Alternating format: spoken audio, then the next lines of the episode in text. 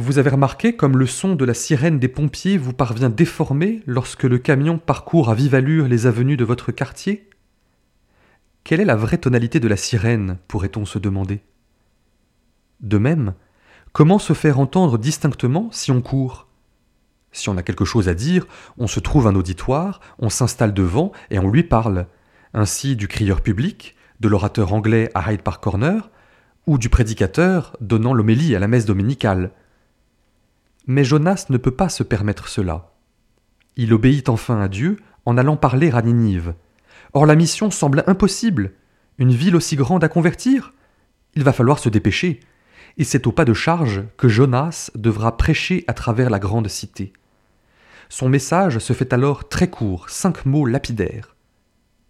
Un mot, une phrase attrapée au vol, n'a-t-elle pas de fortes chances d'être déformée et mal comprise, comme la sirène des pompiers?